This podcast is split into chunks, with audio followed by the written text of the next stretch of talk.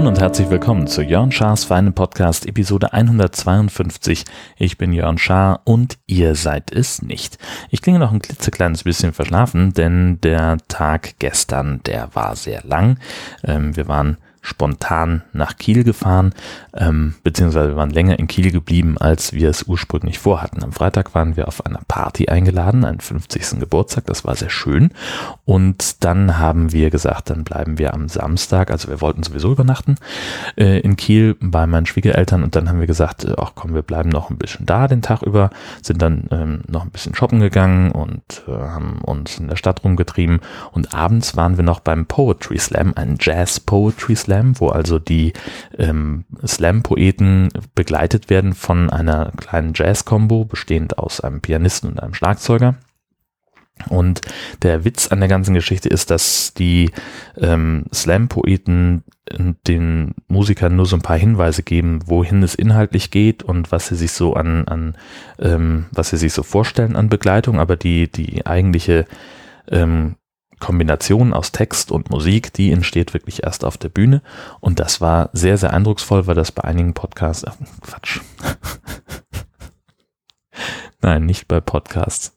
Bei einigen Poeten, bei einigen Texten einfach ganz hervorragend funktioniert hat. Wir haben ein, ein unglaublich hohes Niveau gesehen. Wir sind ja selten in Kiel auf dem Poetry Slam. Ähm, aber das war verdammt geiler Scheiß. Also ich hätte, ähm, wir haben auch nie weniger als sieben Punkte vergeben als Jury. Nee, sogar, nie, wir haben nie weniger als acht vergeben, ähm, weil das ähm, waren wirklich verdammt gute Texte. Ähm, auf einer Skala von eins bis zehn waren die wirklich alle sehr, sehr weit oben. Und am Ende gab es einen geteilten ersten Platz, weil äh, im Finale äh, es einfach keine Unterscheidungsmöglichkeiten mehr gab. Da geht es dann nicht mehr nach Punkten, sondern nach Applaus. Ähm, da entscheidet also das ganze Publikum und das war, also manchmal ist das ja ein bisschen, bisschen schwierig, ähm, wie der, der Moderator äh, den Applaus einschätzt, aber ähm, hier habe ich auch aus, aus Publikumssicht, glaube ich, also ich konnte das auch nicht auseinanderhalten, wer da jetzt mehr oder besseren oder tolleren Applaus bekommen hat. Ähm, das war sehr, sehr cool. Ähm, die Geschichte lief auch im, im Zusammenhang mit Nacht der Clubs. Ähm, das hatten wir auch so ein bisschen, bisschen übersehen, dass die auch noch war. Ähm, ja, man ist ja halt nicht mehr, wir sind einfach nicht mehr so viel in Kiel und dann ist es halt so. Nee, und wir hatten uns aber den Tag überlegt, dass wir unsere Nichte dann äh, zu uns einladen. Die haben wir dann abends noch abgeholt und sind dann äh, zurück nach Husum gefahren. Die hat jetzt, äh, die pennen auch noch, die, meine Frau und meine Nichte. Und nachher, heute Nachmittag, wollen wir uns dann mal auf ein Schiff setzen und von Nordstrand aus rüberfahren zur Hallighoge. Ähm, eigentlich hatten wir überlegt, einen Tagesausflug nach Helgoland zu machen, aber das geht nicht, weil nämlich ähm, eines der beiden Bäderschiffe, die von Büsum aus fahren, eine kaputte Schraube hat und deswegen nicht fahren kann.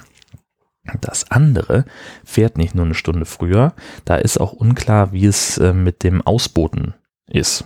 Denn äh, wenn man nach Helgoland fährt mit dem Schiff, dann ähm, halten die Schiffe nicht, die legen nicht im Hafen an in der Regel, sondern die bleiben auf Rede liegen und dann kommen diese Börteboote, das sind so offene Holzboote, die aber hochseetauglich sind, die kommen zu den Schiffen gefahren, äh, gehen da längsseits und dann wirst du eingeladen und äh, da an Land gebracht. Und das ist für, für Menschen überhaupt kein Problem, weil dann nämlich eben äh, an jeder äh, Seite des jeweiligen Menschen zwei Typen stehen, die dich packen und die dich sehr kompetent in dieses Boot reinhieven.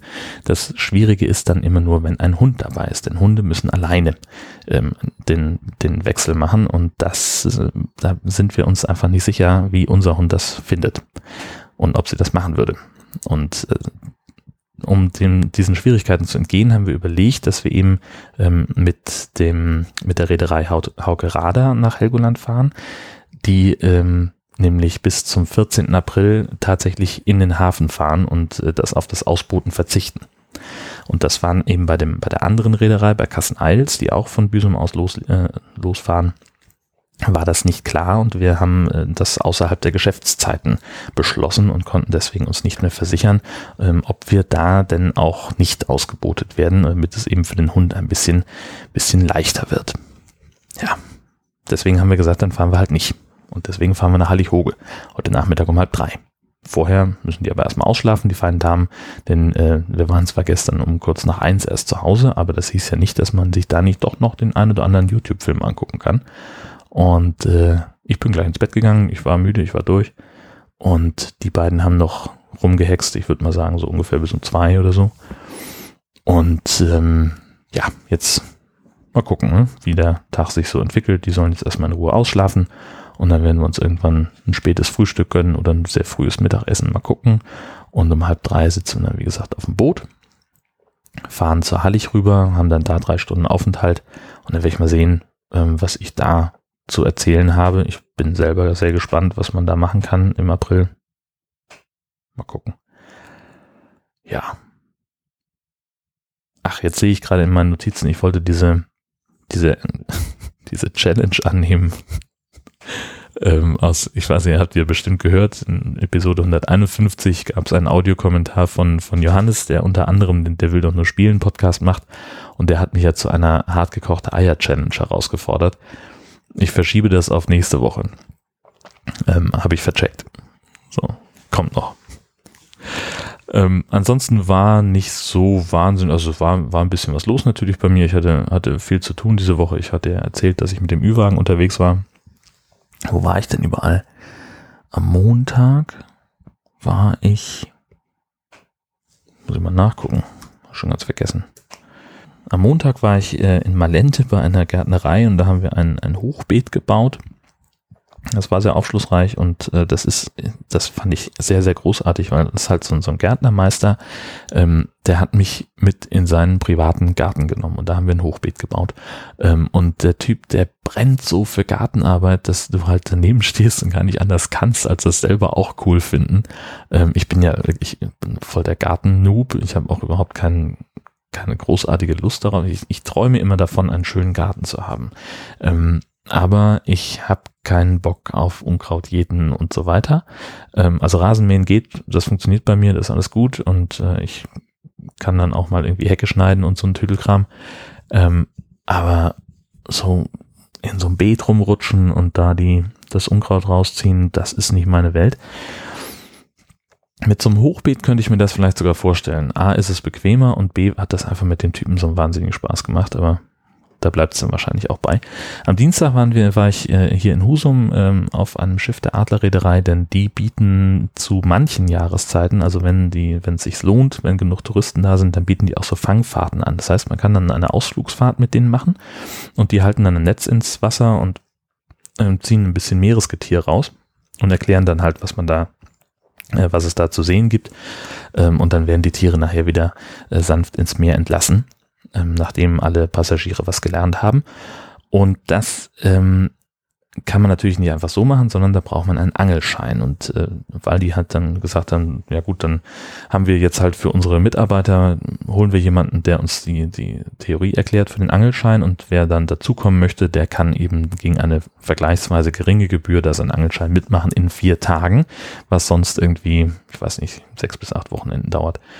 Und ähm, ja, das war, das, das war auch nett. Äh, da, das war aber ganz kurz, weil die auch gesagt hatten, also bitte nicht mit Mitarbeitern sprechen, sondern nur mit dem Angelmenschen. Und ähm, insofern haben wir, haben wir da nicht allzu viel ähm, gemacht und vor allen Dingen auch kein Blödsinn, denn ähm, es war auch ganz klar verabredet, die haben da in vier Tagen ähm, acht Stunden täglich Unterricht ähm, plus eine Stunde Pause.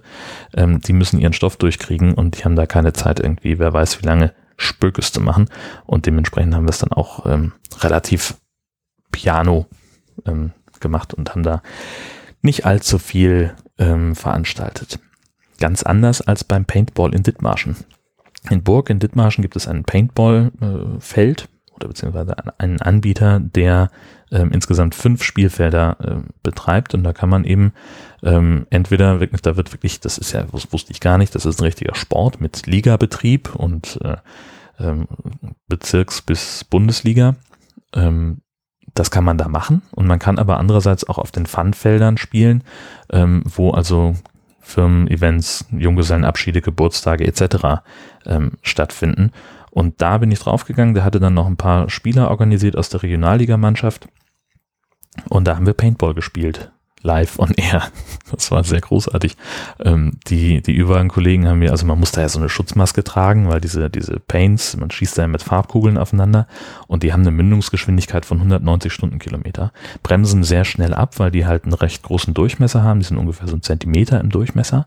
Das heißt, der Wind äh, hat da einen, einen durchaus großen Effekt drauf auf die Dinger und ähm, das heißt, die treffen auf dich drauf, dann bist du irgendwie, weiß ich nicht, bei je nachdem, wie weit du voneinander entfernt stehst, irgendwo zwischen 100 und 90 Sachen. Ähm, das heißt, man sieht die Dinger kommen, man kann aber dann nicht mehr ausweichen. Und ähm, also ich kann es nicht. Und das war, war sehr witzig. Also deswegen braucht man eben diese Schutzmaske.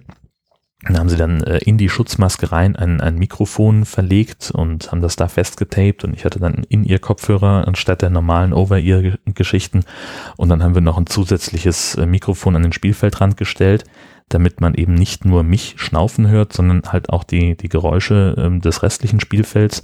Und das hat einen mordsmäßigen Spaß gemacht. Also erstmal Paintball spielen ist sowieso schon ziemlich cool. Ähm, das möchte ich häufiger machen.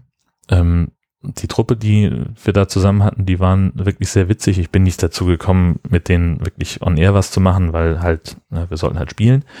Ähm, aber es war einfach sehr, sehr witzig mit denen. Und ähm, es klang hinterher auch sehr, sehr gut. Also es hat einen Mords Spaß gemacht und es war ein tolles Ergebnis und klang auch noch klasse.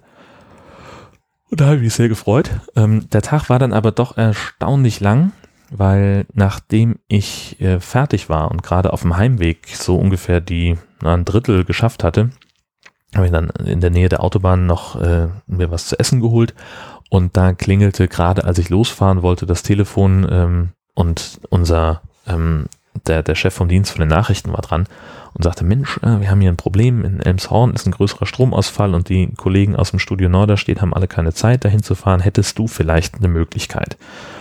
Sagt, ja, pff, hab sonst nichts weiter vor, warum auch nicht? Bin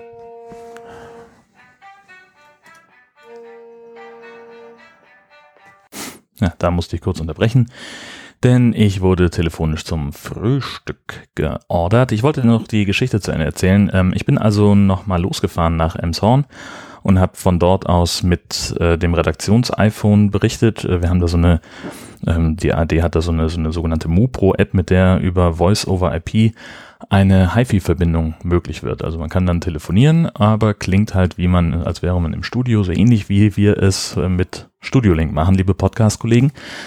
Ähm, und da habe ich ein paar Sachen noch gemacht und war dann so gegen sieben abends dann zu Hause.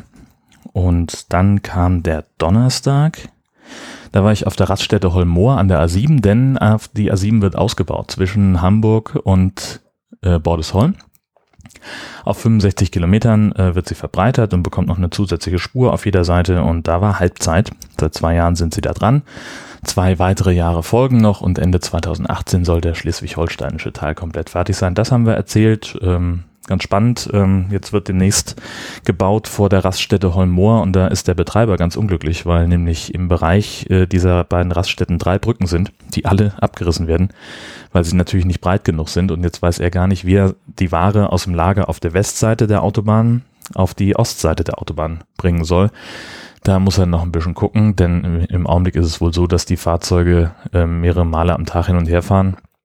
Und da muss er jetzt natürlich sehen, dass er seine, seine Disposition, seine Logistik ein bisschen besser hinbekommt. Und am Freitag äh, waren wir dann noch auf einem Campingplatz in Schleswig. Die haben am Freitag die Saison eröffnet und das war das Thema an diesem Tag. Und ich habe mal geguckt, wie die Dauercamper dort in die Saison starten. Das war natürlich ähm, ja, ich will nicht sagen ein bisschen unglücklich, aber also die kamen halt kurz nach uns an, die ersten Dauercamper und hatten dementsprechend erstmal damit zu tun, sich zu unterhalten und zu erzählen, wie der Winter war und äh, hatten noch gar nicht angefangen, aber die konnten mir zumindest äh, schon mal schildern, was sie vorhaben.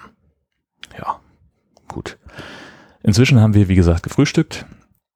Wir haben ein bisschen aufgeräumt und werden jetzt gleich mal uns dem Thema Körperhygiene widmen, sprich alle nochmal duschen gehen, was Frisches anziehen und dann geht's ab ins Auto und Wie es dann auf Hallighoge war und was wir sonst noch äh, Feines unternommen haben, das hört ihr dann nächste Woche in Jörn Schaas feinem Podcast, dann in Episode 153. Ich wünsche euch eine fantastische Woche. Bis zum nächsten Mal. Tschüss.